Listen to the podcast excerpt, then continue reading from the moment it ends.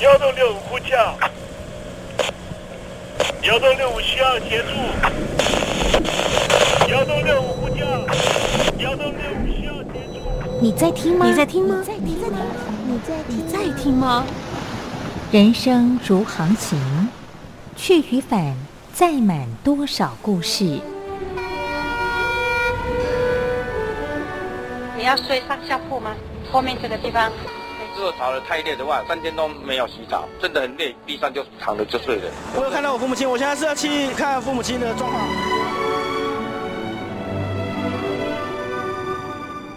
聆听故事湾，让每个故事找到属于自己的码头。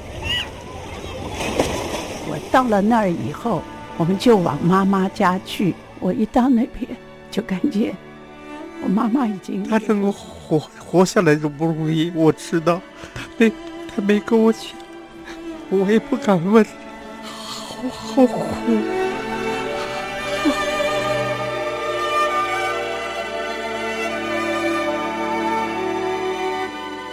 聆听故事湾，聆听故事湾。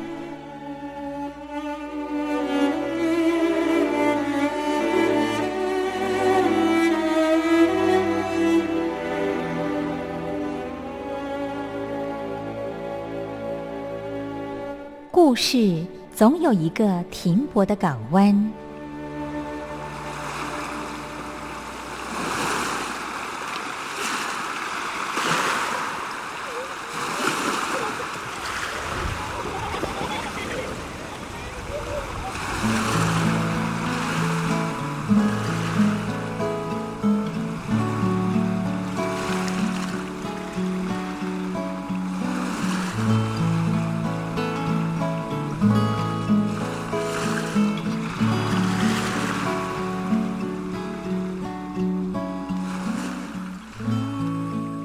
一二三四五六七七六五四三二一，大陆听众朋友您好，我是您的好朋友东山林，在台北问候您。正在为您进行的栏目就是聆听故事湾，一二三四五六七七六五四三二一，全年无休，每天在空中为您服务。您在每天的凌晨三点十分，或是傍晚的六点十分，都可以在光华之声频道收听到这个栏目，聆听环宇趋势。不用太多解释，因为聪明的你心中自有诠释。亲爱的听众朋友，我们的节目早晚各一次，听众朋友你可以选择最适宜的时间，和东山林共度这短暂的五十分钟的时光，就在光华之声的频道空中相见。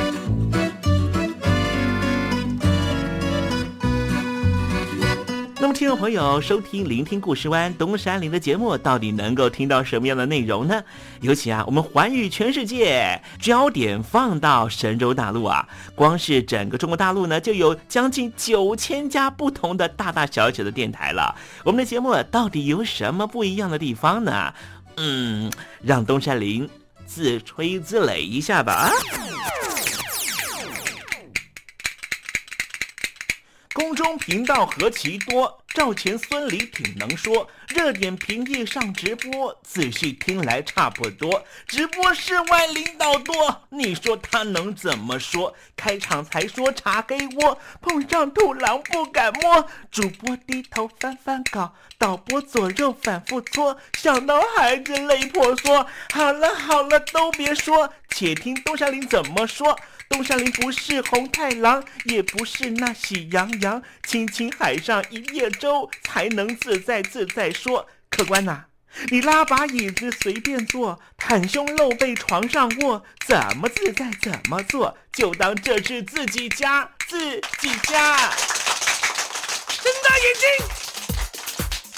，show time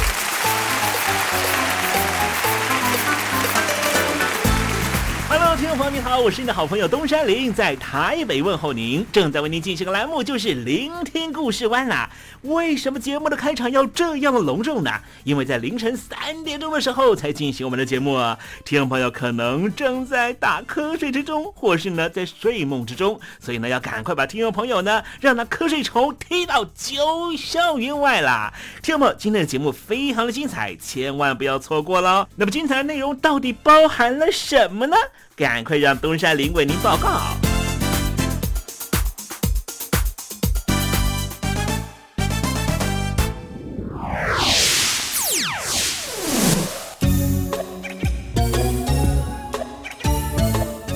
星期三，星期三，猴子去爬山。孔夫子的思想呢，大概在三百多年前呢传到了西方啊，让西方文明呢发现说，哇，原来东方的文明有这样的智者啊，这样的这个哲学家哈。啊，不过呢，最近呢，因为呢美中冲突的关系哈，让很多的外国朋友认为说，诶。东方文化所形塑的一个国家，或是一个我们所视觉能够呃这个呃认证的一个形体啊，原来长得是这个样子啊。孔子的思想哈，好像没有在这个呃引导大家逞凶斗狠这件事情哈。好，待会在时政你懂得的环节里面呢，跟听众朋友谈谈这样的话题啊。那么今天节目的下半阶段要为您进行的环节就是怎么吃不失智。世界说大就大，说小就小，就算你我有前生的约定，也还要用心去寻找，不见不散。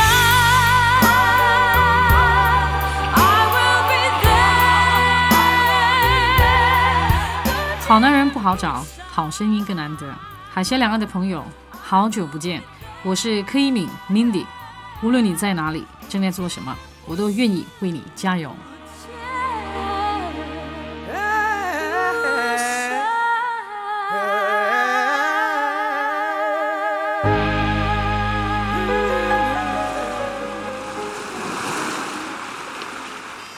这里是光华之声，在台北发音。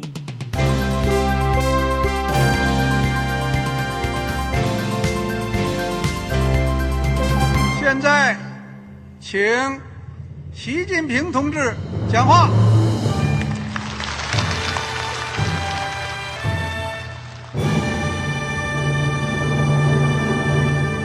中国梦必须紧紧依靠人民来实现。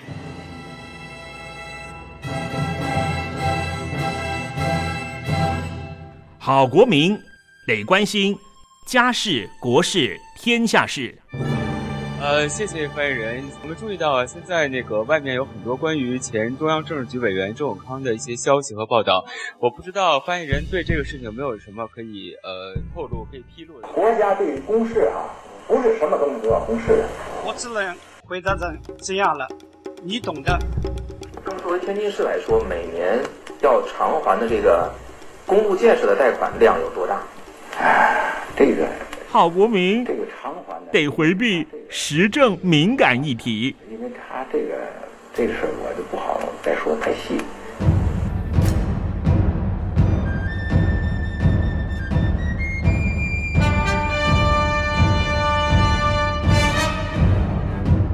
我们要坚持人民当家作主，坚持人民主体地位。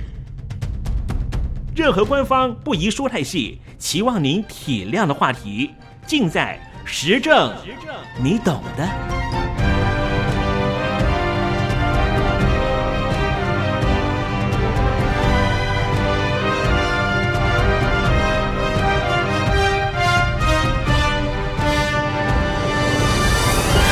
我只能回答这样了，你懂的。那些官方无法为您说太细的事情，就让东山林为您详细的说明白。天婆早上好，晚上好，正在为您进行的栏目就是聆听故事湾。此刻为您进行的环节就是时政，你懂的，一同关心焦点话题。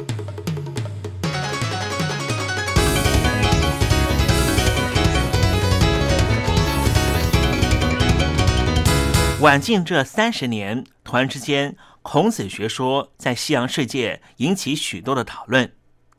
一九九三年，有一位叫做莫格的学者在德国汉堡发现了一本一六九一年出版的《论语》英文的译本，这大概是目前发现最早的一本孔夫子著作的英语翻译本。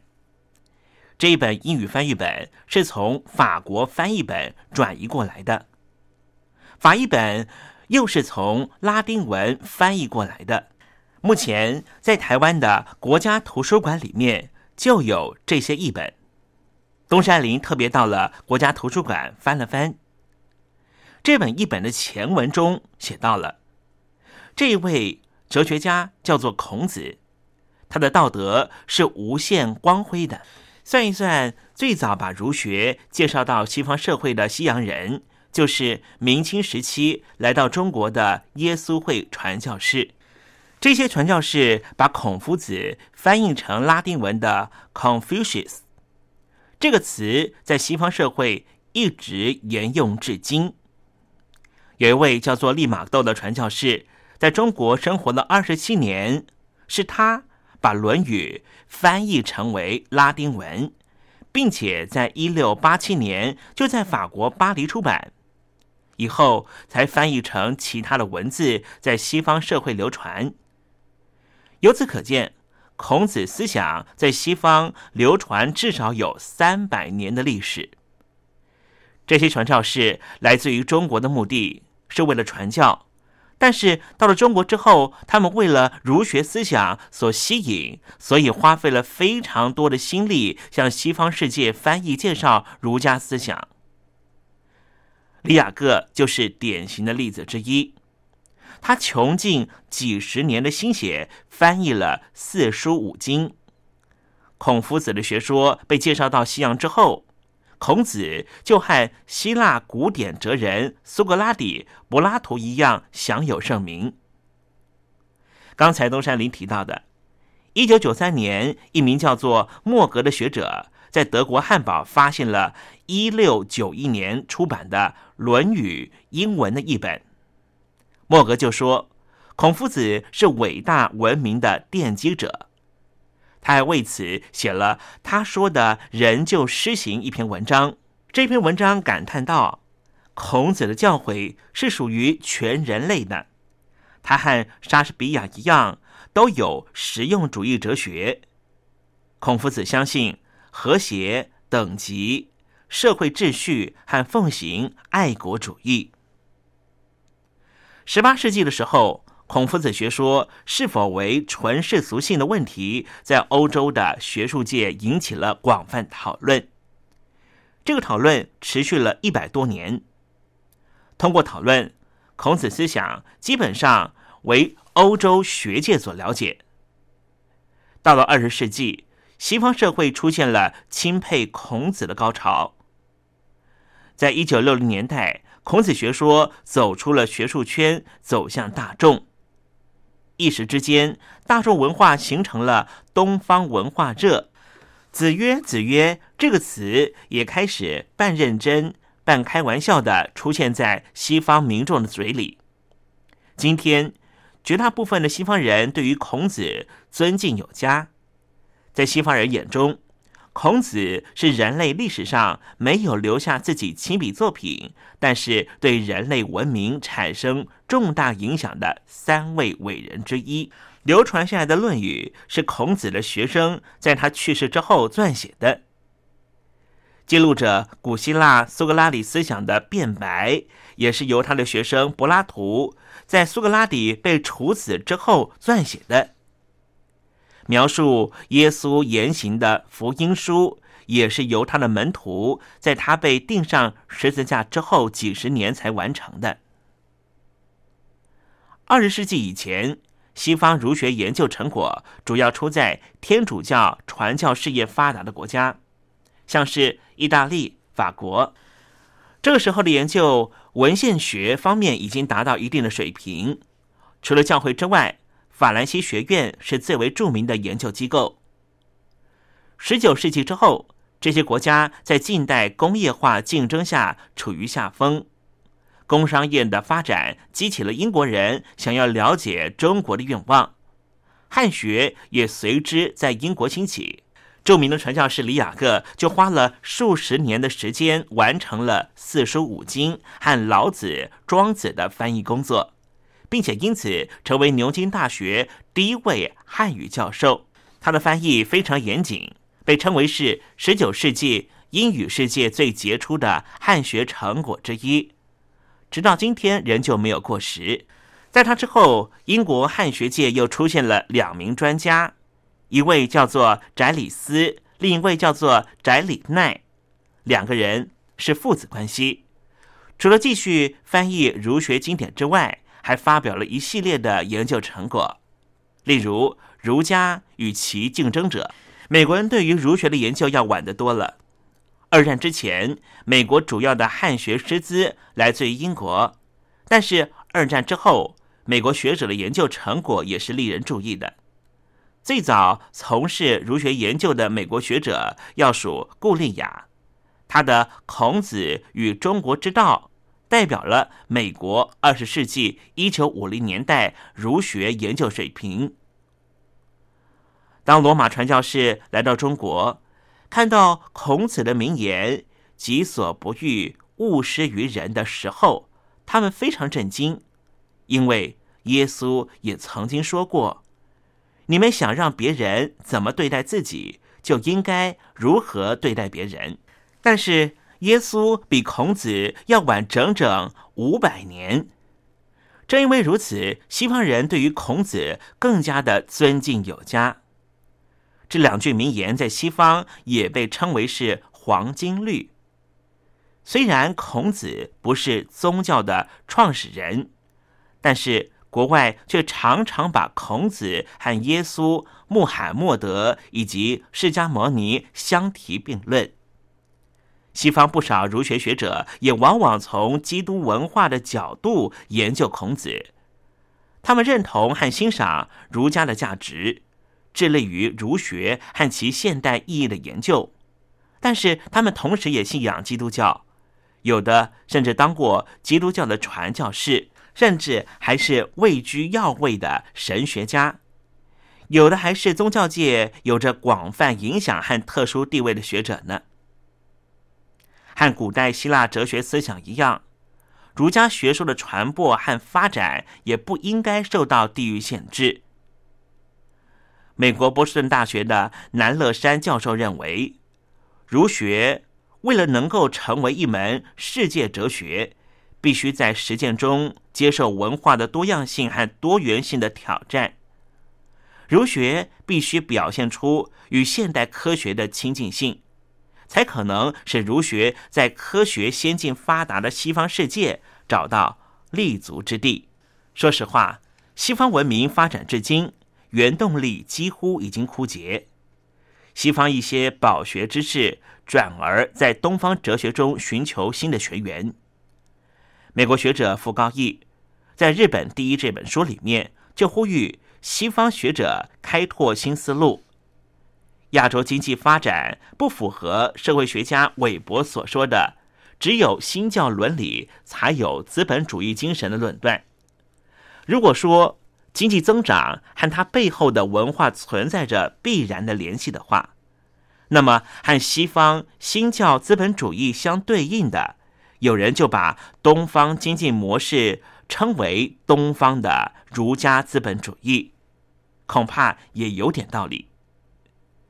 东南亚国家提出的亚洲价值观的概念，促使人们在经济高速增长的背景之下，对孔子学说进行重新的解释。亚洲价值观的概念提出之后，很快的在西方世界引起了一番争论。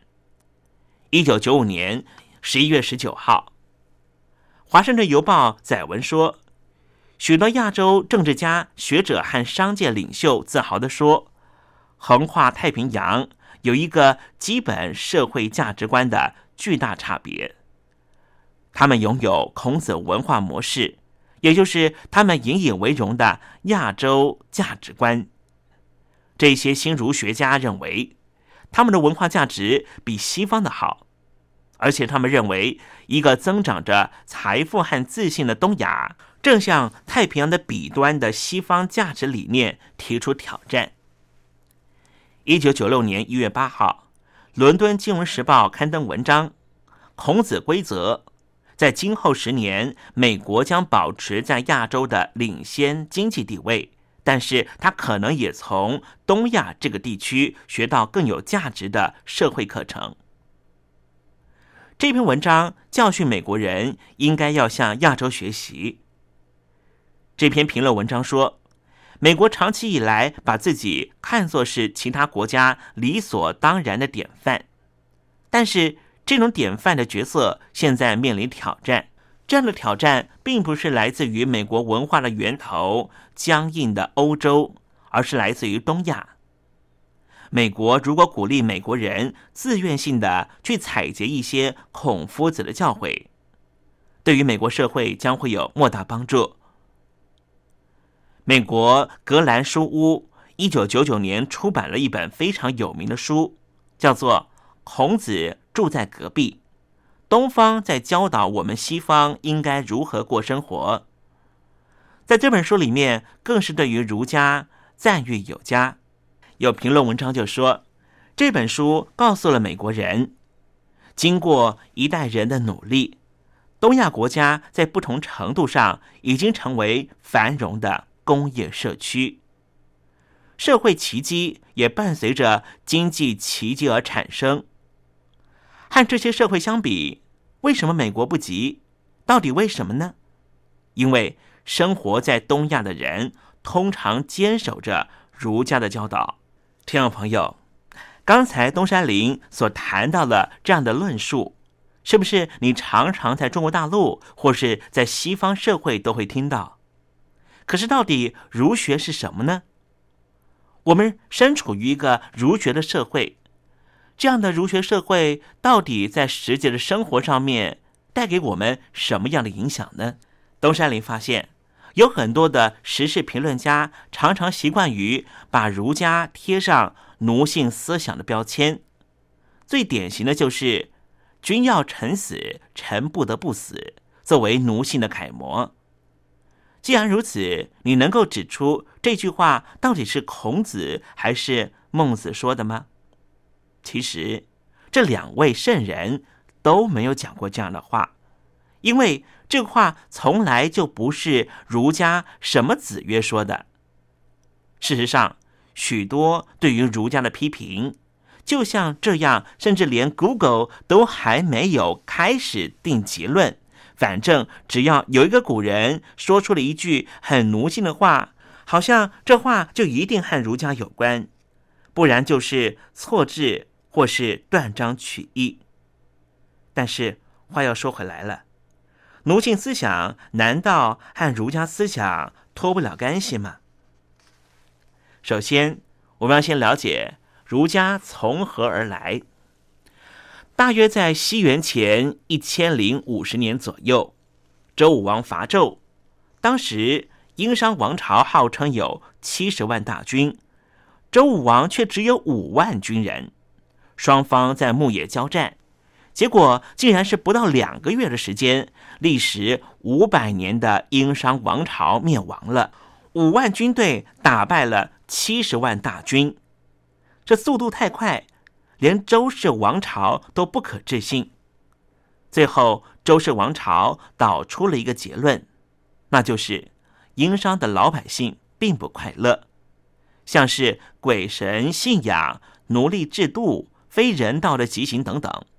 于是号角还没有响起，殷商的军队纷纷向周武王倒戈，最终犹如骨牌般的把殷商王朝给推倒了。有鉴于此，周公治理作乐，废除极刑，把鬼神信仰转为英雄崇拜，再用礼法去柔化阶级间的矛盾。最重要的就是以音乐、庆典之类的形式麻痹人民，提升人民的幸福指数。但是时间到了孔子时期，礼乐崩坏，下克上，小宗灭大宗，大战乱发生。人民很痛苦，于是孔子提倡仁，仁义的仁，希望能够用仁复辟礼乐，便一手催生了儒家思想，拉开了诸子百家争鸣的帷幕。简单的说，儒家只是在衔接周公的理念，差别在于孔子时期，孔子认为仁是解药；到了孟子时期，孟子发现讲仁义的人没有用，于是开始讲义；到了荀子的时代，荀子发现讲义也没有用，所以开始讲礼。可能有听众朋友会问，为什么周公要制定非常繁琐的礼法呢？所谓的君君臣臣父父子子，君不君又怎样？臣不臣又如何？富不富又怎样？子不子又如何？连小朋友都懂人人平等，这样做只是为了树立社会框架。没错，人人平等，但是那是人类发展史最近这几百年才有的共识。在远古时期的三百年前，冷兵器时代。全球布满着阶级统治，有的人生下来就是贵族，有的人生下来就是奴隶。世界是如此的不公平。他一句电影台词，就是“你妈妈是汉奸，你爸爸是走狗，你爷爷是卖国贼，你就是汉奸走狗卖国贼生的，永远都无法改变。”东山人认为，当时。除了全知全能的上帝，不会有人提倡人人平等。退而求其次，我们只能够冷却阶级和阶级之间的白热化。基本上，就只有两种方法：一种是透过宗教，一种则是透过礼仪教化，也就是周公治理的原因。治理的初衷。不是把人分类，而是把当时非常严厉的分类方式做一个合理的解套，再加上音乐止歌为舞。如果这个说法成立的话，那么东山里也想问：这是不是奴性呢？如果这样是奴性，那么宗教以神鬼恐吓人民，算不算是奴性呢？如果这样是奴性，那么统治者以极刑惩罚人民。算不算是奴性呢？以今见古，往往使我们看不清事物的全貌。接着，我们看看孔子、孟子、荀子到底有没有奴性？这真是一个大灾问。东山里没法逐一回答，只能够用关键字的方式跟听众朋友说说。翻开《论语》。孔子的核心价值无非围绕在仁爱和君子之道。仁爱的观点类似于有些宗教所说的用爱感化世人，差别在于仁爱有等级之分。比如说，我爱我的父母要超过爱我的丈夫和妻子；我爱我的丈夫妻子要超过爱我的子女。我爱我的子女，要超过爱我的兄弟姊妹。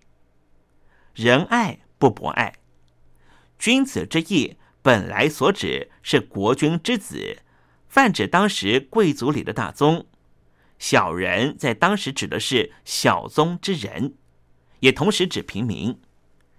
君子之道，简言而之，就是太子继位之前必须学会为君之道。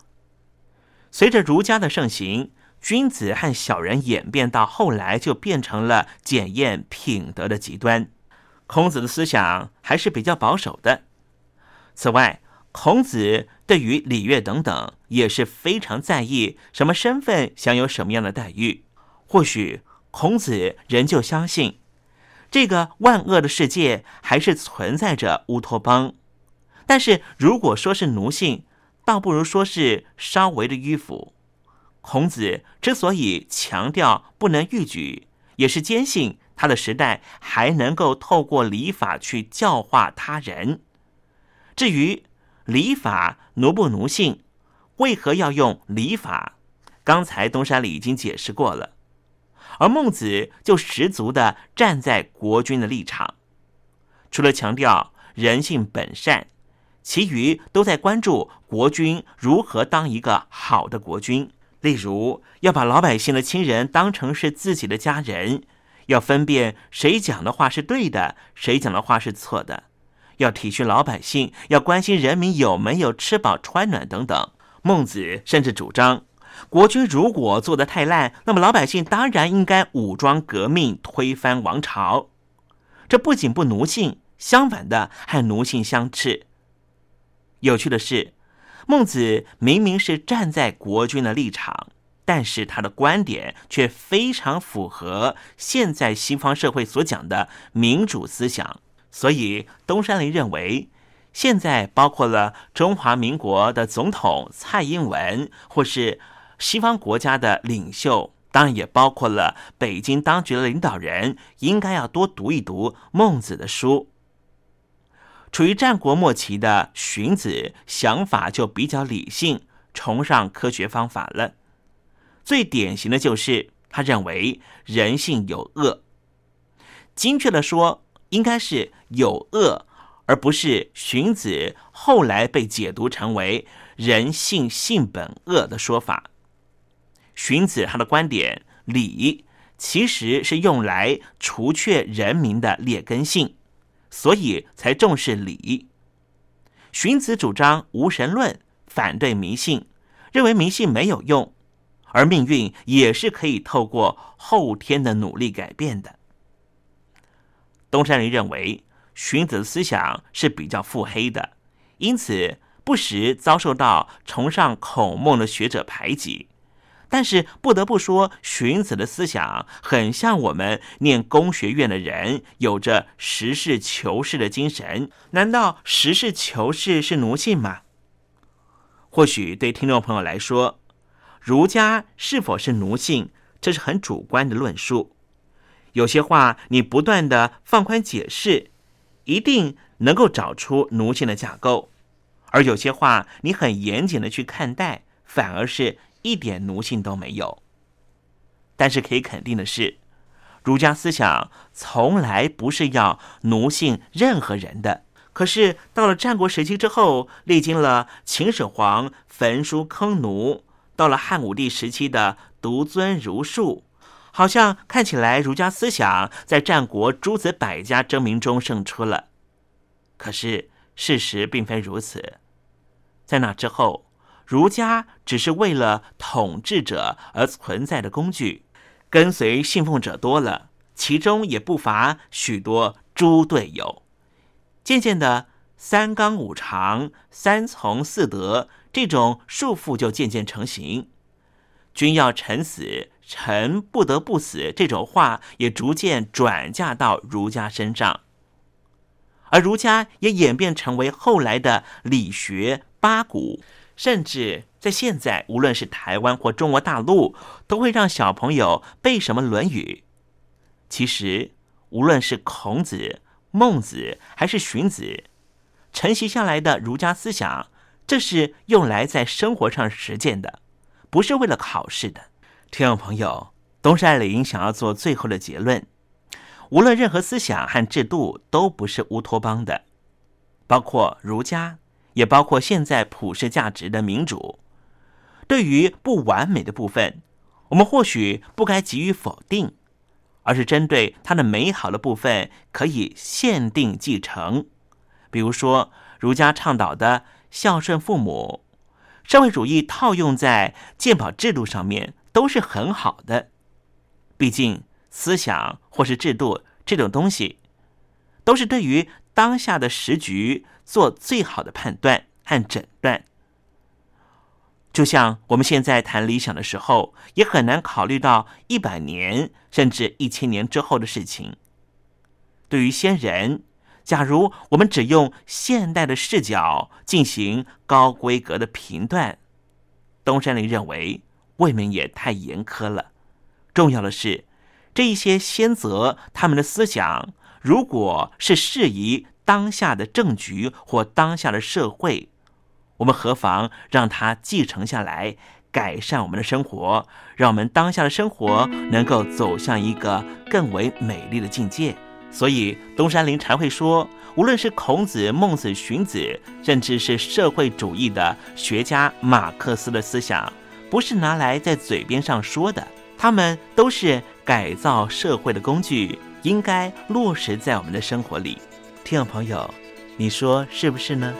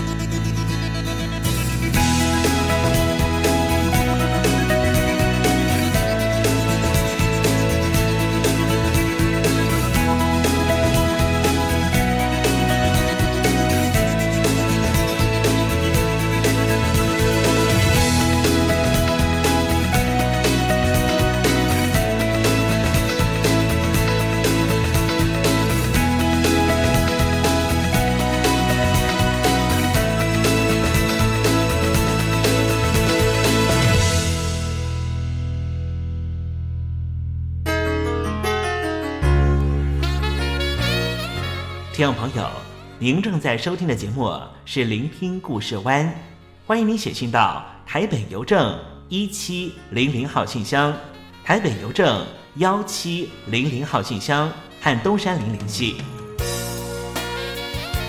东山林就是东边的山里有只麒麟的东山林，东山林等候您的来信哦。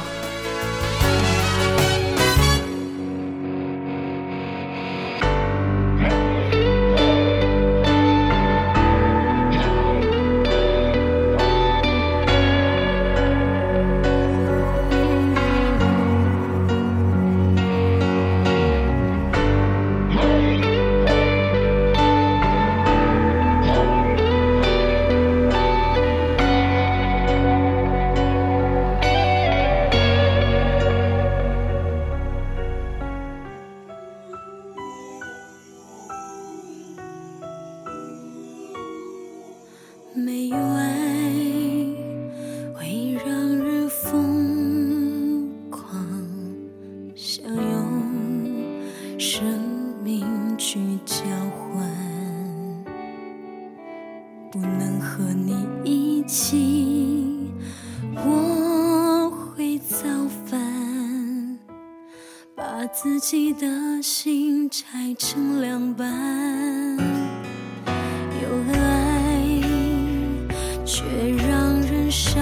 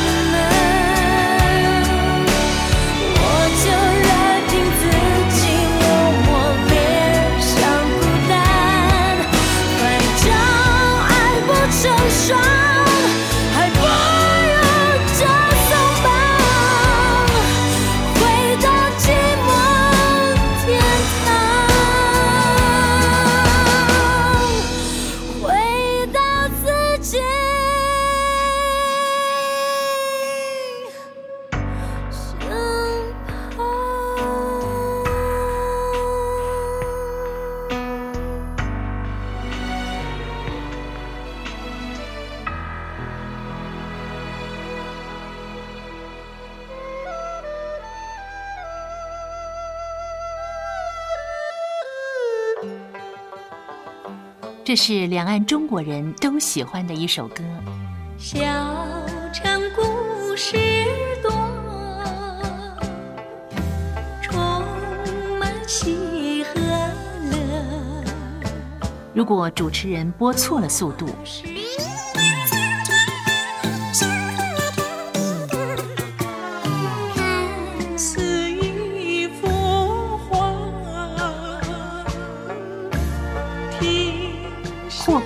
或慢的走调歌曲，都不是听众喜欢的。人生境界真善美，这意义包括。两岸和谐关系也得循序渐进，快慢相宜。小城故事真不错，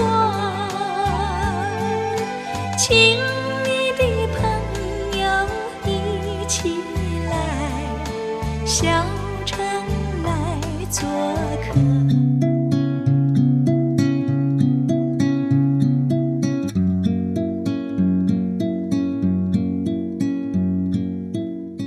中国大陆有超过一千万名失智症患者，超过半数没有诊治，因为我们社会替他们贴上痴呆的标签。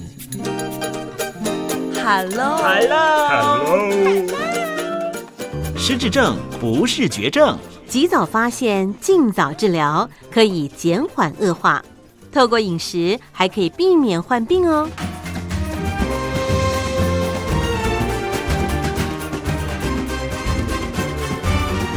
跟着东山林就知道怎么吃不失智。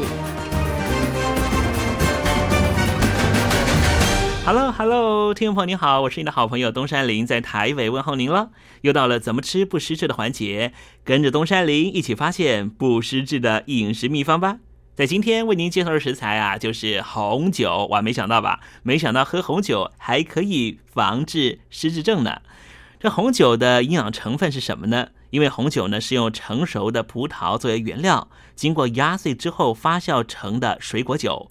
因为葡萄籽和葡萄皮的营养成分比果肉还要多，所以红酒在制备的过程中，葡萄皮、葡萄籽含有的营养素会完全的转移在红酒里面。所以喝红酒会比单纯吃葡萄获得更多的营养。红酒中含有多种矿物质和白藜芦醇、花青素、单宁酸、多酚类的植化素。红酒的营养功效是什么呢？红酒中的白藜芦醇和花青素是天然的抗氧化物，主要的功能在于清除人体中的自由基、抗氧化、抗衰老，同时可以防止坏的胆固醇因为氧化而附着在血管壁上，导致血管硬化，产生动脉硬化的危险。另外，红酒也会抑制血小板凝聚，所以能够有效的防止血栓的产生。另外，红酒的抗氧化功效也可以避免大脑在过多的氧化压力下形成大脑组织的退化，进而导致失智症的发生。而且，红酒还可以增加好的胆固醇浓度，同时具有抑制肿瘤的作用。虽然说红酒有这么多的好处，但是在喝红酒的时候，还是有些事情东山里想跟听众朋友做提醒啊。红酒因为含有多酚类的天然抗氧化剂，而备受许多人的重视。但是红酒的热量偏高，建议每天摄取酒精量只能够十到十二公克，而这十到十二公克的酒精浓度最好只有在百分之八到百分之十五之间，也就是相当于每天只能够摄取两百 CC 的红酒。但是如果听众朋友您有肝硬化、糖尿病，或是严重的脂肪肝，甚至是高三酸甘油脂化症、过度肥胖，或是有胃溃疡的听众朋友，就不建议喝红酒保健，以免您的病情更加恶化。好了，今天怎么吃不失智的环节，为您介绍的食材就是红酒。喝点红酒确实可以减缓失智症，也能够减缓失智症的到来。希望听众朋友广泛的运用在您的每日生活饮食中，和东山林一起迎向健康人生。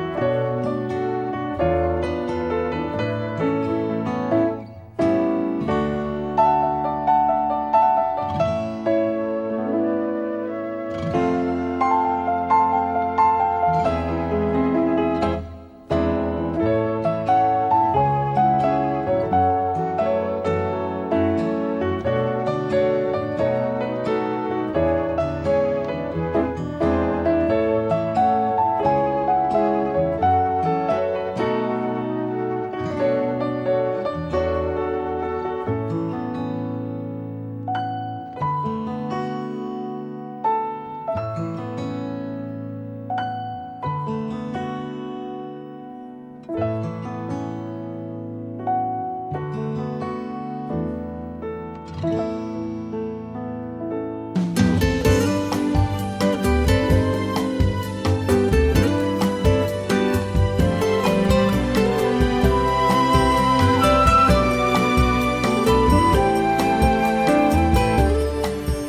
看时间又到了要说再见的时刻。无论今天东山林给了你什么样的情绪延伸，再见总是要说出口的。但是我最亲爱的小伙伴，你知道吗？比起再见，其实我们更擅长想念。每一次的再见都是为了下一个再相聚，不是吗？我没办法确知明天还会不会在这里见到你。都说了，人世间的所有相遇都是久别重逢。不管说再见之后，你会遭遇什么人，会见到什么样的风景。如果你愿意的话，东山林每天都在这里等你。再请您和我分享你的一路精彩，好吗？再见了，我最亲爱的你，我们不见不散，拜拜。